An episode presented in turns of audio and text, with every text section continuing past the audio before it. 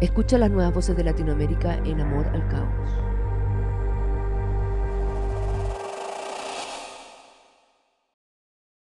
¿Qué fue del caso Nido.org?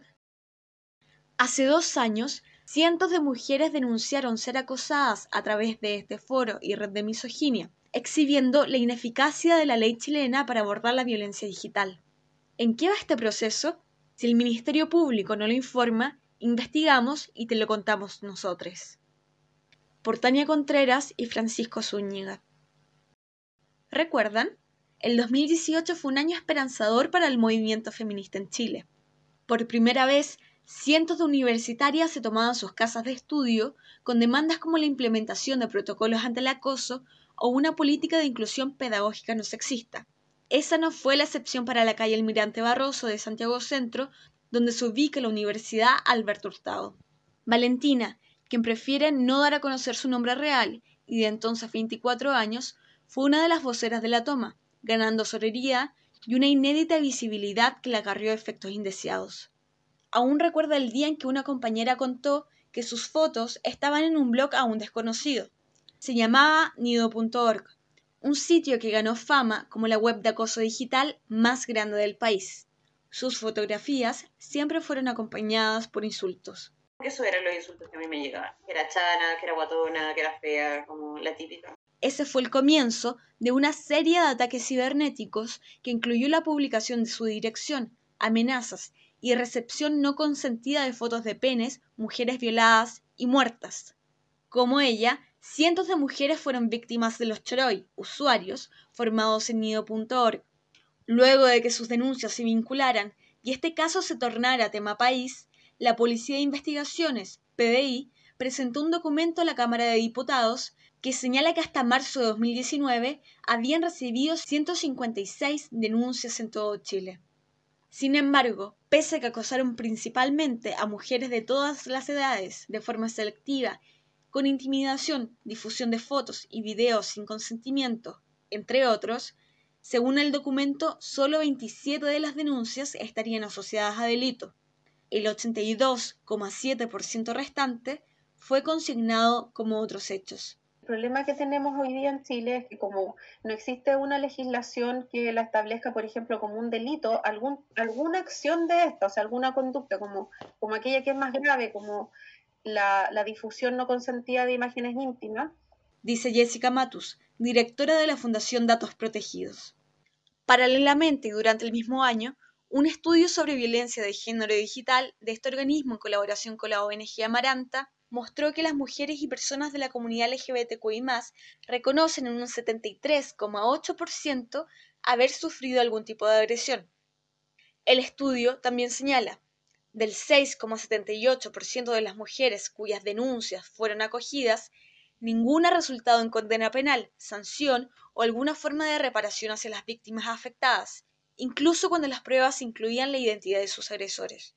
Eh, específicamente está dada por, por un lado, la falta de educación sexual integral, eh, por la falta también de una educación no sexista, hace que se perpetúe la idea de que, por ejemplo, el cuerpo de las mujeres es un territorio de conquista. Asegura Karen Vergara, investigadora de ONG Amaranta es súper importante que en el fondo entendamos que la restricción de libertades en Internet no es la mejor respuesta a este tipo de violencia, que este tipo de violencia se enfrenta con contención, con apoyo, con una comunidad que apoya, que aconseja y que no revictimiza y con eh, políticas públicas que apunten a la educación, a la contención y al cuidado.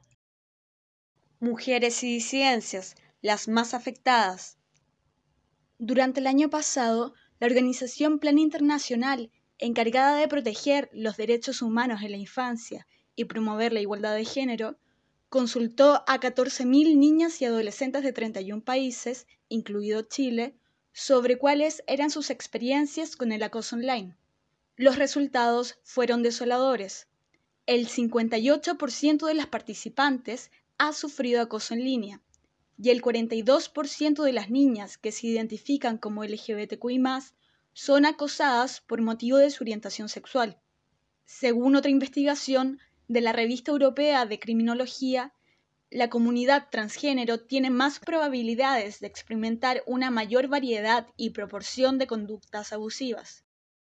siendo aproximadamente tres veces más victimizada en comparación con la población heterosexual cisgénero. En Chile, y según un estudio realizado por ONU Mujeres en 2020, el sesgo de género online se manifiesta a partir de la niñez y adolescencia.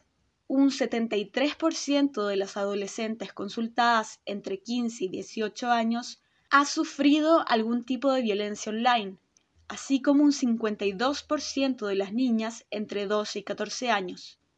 Se señala además que el 51% de las jóvenes sostuvieron que habían recibido fotografías de genitales sin haberlas consentido, vale decir la mitad de las adolescentes conectadas a Internet. En cambio, los adolescentes víctimas de este tipo de agresiones se reduce a un tercio, con un 17%. Según datos protegidos, el hostigamiento a través de expresiones de odio, ciberacoso, difusión no consentida de contenido íntimo sexual, publicación de datos privados, doxing, y el envío de imágenes agresivas o de contenido sexual sin consentimiento son las formas de agresiones más comunes que sufren las mujeres y disidencias en Chile.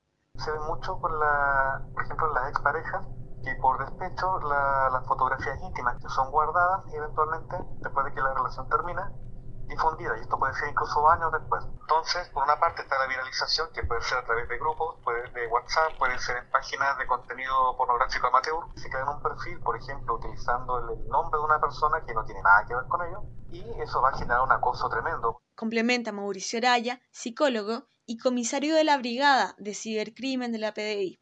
Tienes el tema de los packs que también se ve bastante, la sextortion, pero eso afecta más a los adultos. Un nido de funados. Todo comenzó el día en que una joven menor de edad acudió a la Secretaría de Género que en ese entonces Valentina integraba en su universidad. La adolescente había realizado una funa a un estudiante de esa casa de estudio por violencia sexual y psicológica. Le solicitó ayuda a ella y a sus compañeras. El funado estaba vinculado estrechamente a nido.org. Según comentó, la víctima habría concedido subir videos de carácter sexual a la web por influencia de la expareja. Las integrantes de la Secretaría comenzaron a organizarse para darle amparo. Sin embargo, los pantallazos de esas conversaciones por WhatsApp se filtraron al nido. Poco tiempo después, la información personal de todas las activistas también apareció. Estamos todas arriba y, y, claro, o sea, con mi dirección, con mi nombre, yo en ese momento igual tenía mi nombre completo en Facebook. Y ese día me acuerdo que estaba con mi hermana. Y claro, fotos con ella, fotos que igual eran públicas, onda como que no las tenía con mayor privacidad. Pero igual había fotos, ponte tú, que tenías que ser mi amigo para poder verlas. Las agresiones no se limitaron al foro de nido. Además, fue acosada a través de Facebook por perfiles falsos que le enviaron insultos o fotos de genitales. Una vez ella decidió contestar a uno de estos, el ataque escaló aún más. Y ahí como que la weá se torna violenta. Relata la joven. Cuando me manda fotos de mujeres muertas, mujeres violadas, así vaya a quedar como... No, fue muy heavy. Sería recién en enero de 2019 cuando el problema comenzó a tratarse públicamente en medios de comunicación masivos. Durante los siguientes meses, el número de denuncias creció en todo el país. Incluso personalidades conocidas como Paloma Salas y Antonia Larraín fueron afectadas. Desde la Asociación de Abogadas Feministas, ABOFEM, abrieron canales de comunicación para que las afectadas hicieran allí sus denuncias. En septiembre de ese año señalaron que los testimonios ascendían a 450. Incluso la constituyente Bárbara Sepúlveda, entonces directora ejecutiva de la organización, señaló en un artículo de la BBC que no descartaba la existencia de vínculos de la web con redes internacionales dedicadas al tráfico de este tipo de contenidos. Las autoridades estatales también se hicieron presentes. Entre febrero y marzo, los meses más álgidos de nido en la palestra pública, la Fiscalía, PDI y el Ministerio de la Mujer y Equidad de Género fueron enfáticos en condenar los hechos y manifestaron que lo consideraban un caso de máxima relevancia. No obstante, el 26 de febrero, la noticia del suicidio de la Donoso Moschenti remeció al país. Un día después de que su identidad fuera filtrada en redes sociales, reconociéndole como uno de los administradores del sitio, el hombre de 31 años se lanzó a las vías del metro de Santiago. Pocas horas más tarde, la PDI incautó material informático en su domicilio y confirmó a los medios ser una de las personas investigadas, según señaló el mostrador. Para Valentina, esta noticia fue chocante. Por una parte, sentía que todo lo que le había tocado vivir a causa de los Choroy ahora era considerado por la sociedad como violencia. Por otra, vio cómo la visibilidad y atención sobre el caso se fue apagando. Creo que muchos hombres que también estaban vinculados directamente a la muerte van a salir impunes porque la investigación básicamente se cerró desde que él se mató, ¿cachai? Dice Valentina. Fiscalía Oriente no se refiere al tema. Desde enero de este año, la Fiscalía de Chile tiene abierta una investigación y hemos designado como fiscal especial a cargo de todas las denuncias que se presenten en el país al fiscal regional metropolitano Oriente, Manuel Guerra, dijo Jorge Abbott, jefe nacional del Ministerio Público, en un punto de prensa el 27 de febrero de 2019, a menos de 24 horas del suicidio de la Moldonoso. Al día siguiente, una fuente ligada al caso señaló a la tercera que luego del deceso, el foco de la PDI estaría puesto en los otros responsables, entre ellos el segundo gestor de la página y el grupo de moderadores encargados de los foros de discusión. Las solicitudes de información a compañías de telecomunicaciones internacionales y las peticiones al país en el que se encontraban los servidores eran herramientas a disposición de la institución para dar con sus paraderos. No obstante, a más de dos años de este anuncio, no se han informado avances significativos en la investigación, además de la detención en abril de 2019 de un sujeto de 39 años en Valparaíso, denunciado por difundir imágenes sin consentimiento de una mujer en nido.org, según informó el mismo medio. En marzo de 2020, un año después que Abofem dijo haber presentado las denuncias por el caso, a través de un comunicado, declararon que han existido relativos avances en la investigación, detectándose además que estas redes continúan operando impunemente en la misma plataforma o migrando a nuevos foros dispuestos para el mismo fin. Todo en absoluta impunidad. Más tarde, el texto suma, hasta la fecha no se ha citado a declarar a ninguna de las víctimas que entregaron antecedentes sobre las conductas descritas en la denuncia, mujeres entre 13 y 40 años que arrastran historias de ciberacoso durante años. Luego de contactar al ahora cuestionado ex fiscal Manuel Guerra para pedir información, este reconoció no recordar mucho del caso porque pronto pasó a manos de Rodrigo Celis, fiscal adjunto de la Unidad de Delitos Sexuales de la misma zona. Pese a que para este reportaje se realizaron diversos intentos para contactar a Celis o obtener información de este caso con Fiscalía Oriente, las respuestas entregadas fueron insatisfactorias. Luego de un mes de correos, mensaje de WhatsApp y llamadas telefónicas al área de comunicaciones, solo se nos confirmó el nombre del actual fiscal una vez fue preguntado directamente. Finalmente, se nos dijo que no se referirán al tema. Pese a que no indicaron el motivo en concreto, durante el proceso argumentaron que la espera se debía a un cambio de orgánica. Más, a la segunda semana de dilatación, se nos dijo que la nueva vocera, Pamela Valdés, ya había recibido nuestra solicitud. Contactados nuevamente con esta institución, quisimos seguir la pista sobre la investigación en su arista internacional. Entre otras cosas, se preguntó si el Ministerio Público recurrió a convenios con fiscalías de otros países para dilucidar este tema. Sin embargo, y hasta el cierre de este reportaje, no nos ha dado su respuesta. El retraso de las leyes. Si bien para Antonia Larraín encontrar sus fotos en Nido fue impactante, no fue la primera ni la última experiencia de acoso digital que le ha tocado vivir. Como influencer y activista body positive feminista, parte importante de su vida social y laboral se encuentra en redes sociales y cada día se expone ante agresiones verbales en su contra. Y se cansó. Por eso decidió tomar medidas, en particular en contra de César Wispe, el responsable del canal de YouTube llamado Críticas QLS y del podcast Patriarcalmente Hablando por Acoso Digital. Hace dos años hay un youtuber que hizo un video sobre un reportaje en el cual yo aparecí hablando sobre gordofobia. Subió él un video eh, criticando y burlándose de este reportaje donde salía yo, pero cuando aparecí yo, dijo como que empezó a hacer comentarios sexuales, sobre mi apariencia, eh, y en el fondo se generó una ola en cadena. Él dijo mi nombre, mostró mi Instagram, mostró unas fotos de mi Instagram donde él encontraba que me veía rica y se grabó comentándome. Antonia cuenta que a raíz de este episodio lleva años recibiendo mensajes relacionados a ese video. Nunca había bloqueado tanta gente. Cree que fueron más de 400. Todos hacían referencia a que se veía rica o se burlaban de la gordofobia. Hoy no tenemos una legislación clara que reconozca esta forma de violencia de género como un delito. Por este motivo, la RAIN, junto a su abogada Marlene Quintanilla, evalúan interponer un recurso de protección por vulneración al derecho a la honra y dignidad o una querella por injurias. Ambos escenarios buscan que un tribunal ordene que quienes la están vulnerando dejen de hacerlo, por ejemplo, no nombrándola más en redes sociales. Hay, no hay una figura típica específica hoy día. Señala Carola Rivas, jueza de la Corte de Apelaciones y presidenta de la Asociación de Magistradas de Chile.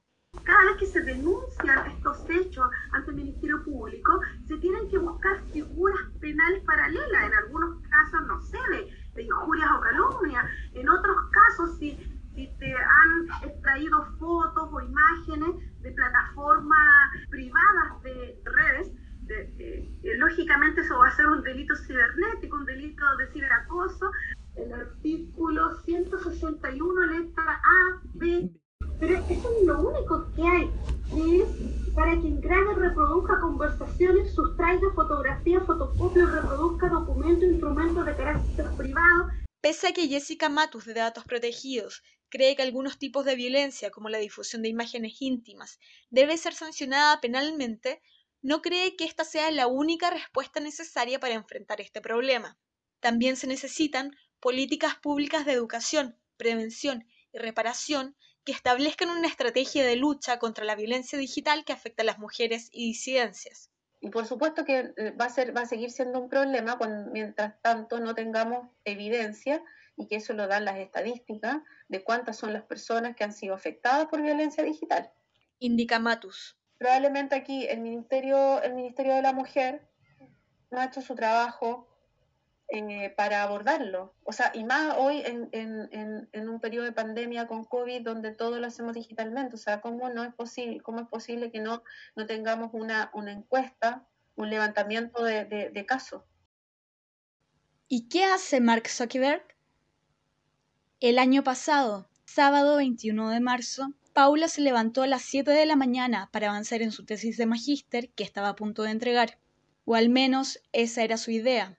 Pero a los pocos minutos de despertar, se dio cuenta de que algo andaba mal.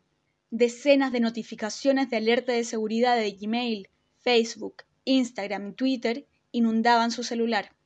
Tardó poco en darse cuenta de que ya no podía ingresar a sus cuentas. La habían hackeado. Lo que siguió fueron horas intentando recuperarlas y meses de profunda angustia. Ese día Paula, quien prefiere no dar a conocer su apellido, se convirtió en una de las más de 25 mujeres víctimas de un sujeto de 29 años que vendía desayunos a domicilio y que fue detenido el 7 de septiembre por robar información de las redes sociales de sus clientas para luego violentarlas y extorsionarlas con filtrar sus fotos íntimas. Lo que pedía no era dinero, sino fotografías en posiciones eróticas para luego venderlas en packs.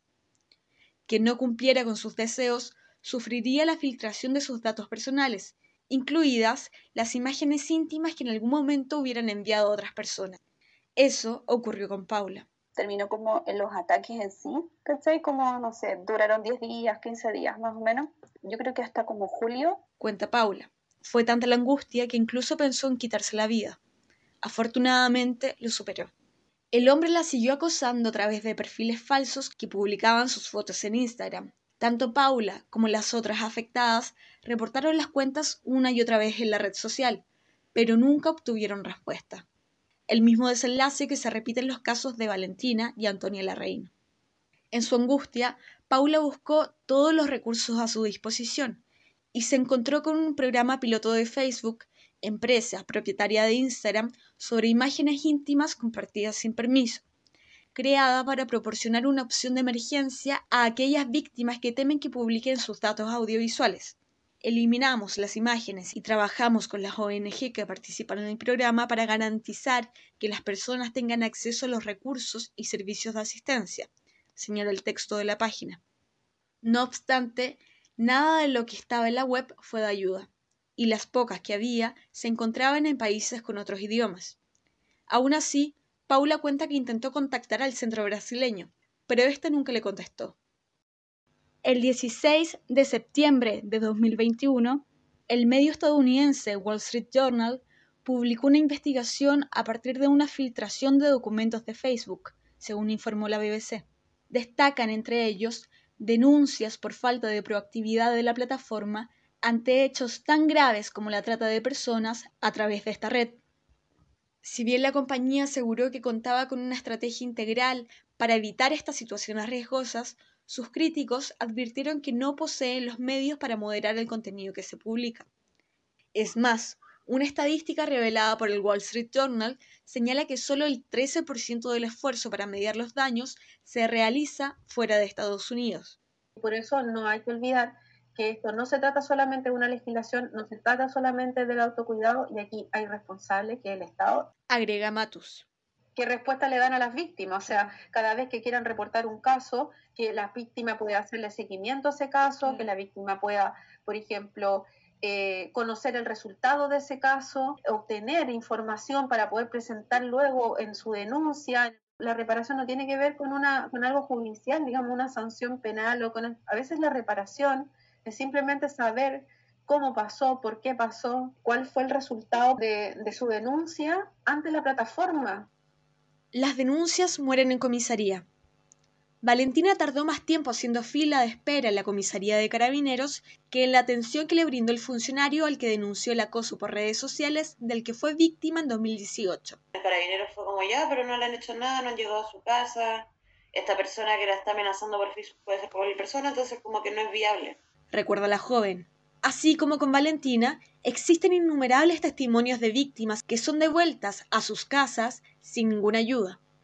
Según información obtenida por Transparencia, desde septiembre de 2019 hasta el mismo mes de 2021, la PDI ha recibido 145 denuncias por captación y difusión de registros audiovisuales de partes íntimas, artículo 161c, de personas mayores de 18 años, de las cuales 117 son mujeres.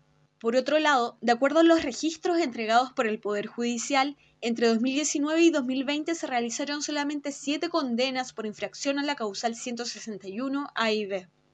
De acuerdo a las cifras del estudio de ONG Amaranta y datos protegidos, solo un 24% de las personas encuestadas intentó realizar una denuncia a carabineros, PDI o los juzgados locales. A un cuarto del total se la recibieron, es decir, un 7% de la muestra. La magistrada Carola Rivas sostiene que existen trabas institucionales que pueden revictimizar a quienes denuncian en estos casos. Primero, la falta de capacitación de la policía y del Ministerio Público. Luego, la falta de legislación. Y por último, la llegada de la justicia. Hay una real, una real impedimento de acceso a la justicia cuando tocamos hechos que constituyen ciberacoso, ciberbullying, hostigamiento cibernético, porno venganza, difusión de imágenes íntimas, no hay tipo penal. Un Congreso sin urgencia ni Wi-Fi. Actualmente existen varios proyectos que están en tramitación en el Congreso para regular el acoso digital.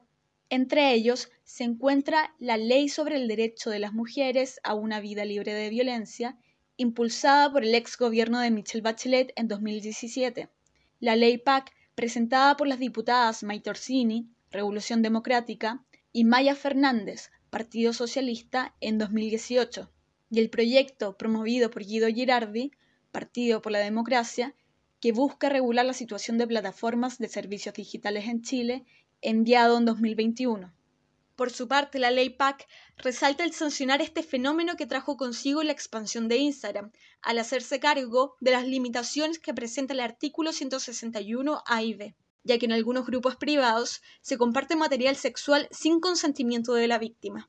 No obstante, esta iniciativa que movilizó a distintos colectivos feministas para promoverla se encuentra sin discutir en el Congreso desde enero de 2019.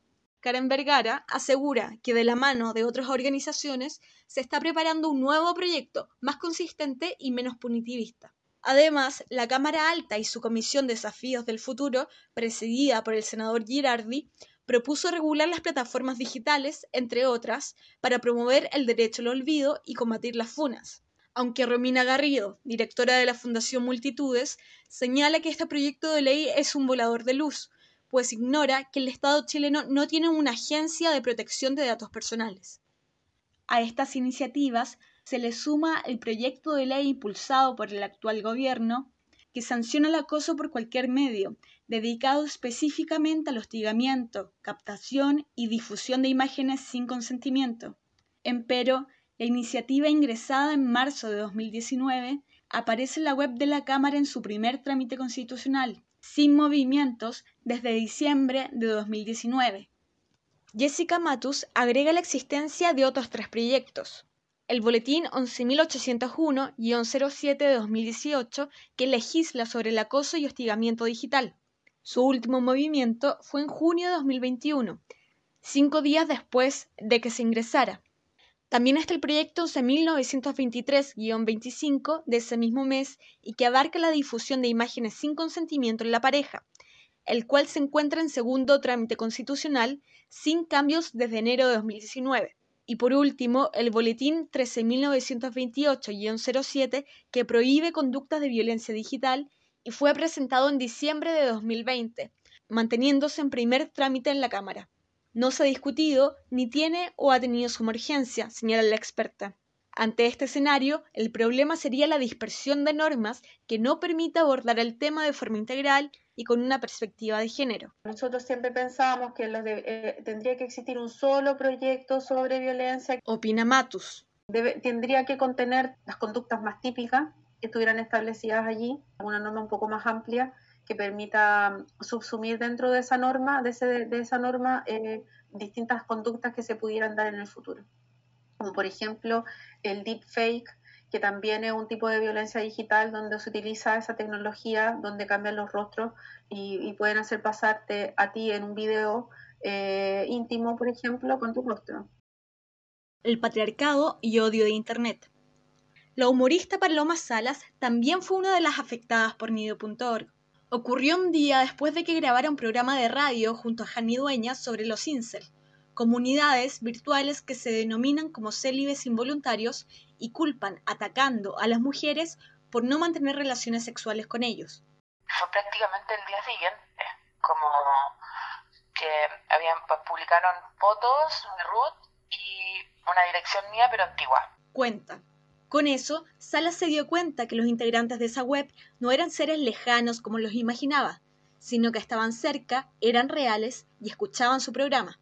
En 2019, el estudio Violencia en Internet contra feministas y otras activistas de Cecilia Nanías y Karen Vergara trazó un posible perfil detrás de los atacantes de Internet a través de una aproximación a sus discursos. Hombres entre 18 y 35 años, con estudios en ámbitos donde ha calado fuerte la lucha por los derechos de la mujer, como humanidades y ciencias sociales, o de carreras STEAM, como ingenierías y carreras ligadas a tecnología y matemática, eran los principales perpetradores. Los primeros se sentían amenazados por los avances de las mujeres en estos espacios, mientras que los segundos se encuentran en posiciones de mayor prestigio social desde donde atacan y miran de manera inferiorizada a las mujeres, señala la investigación.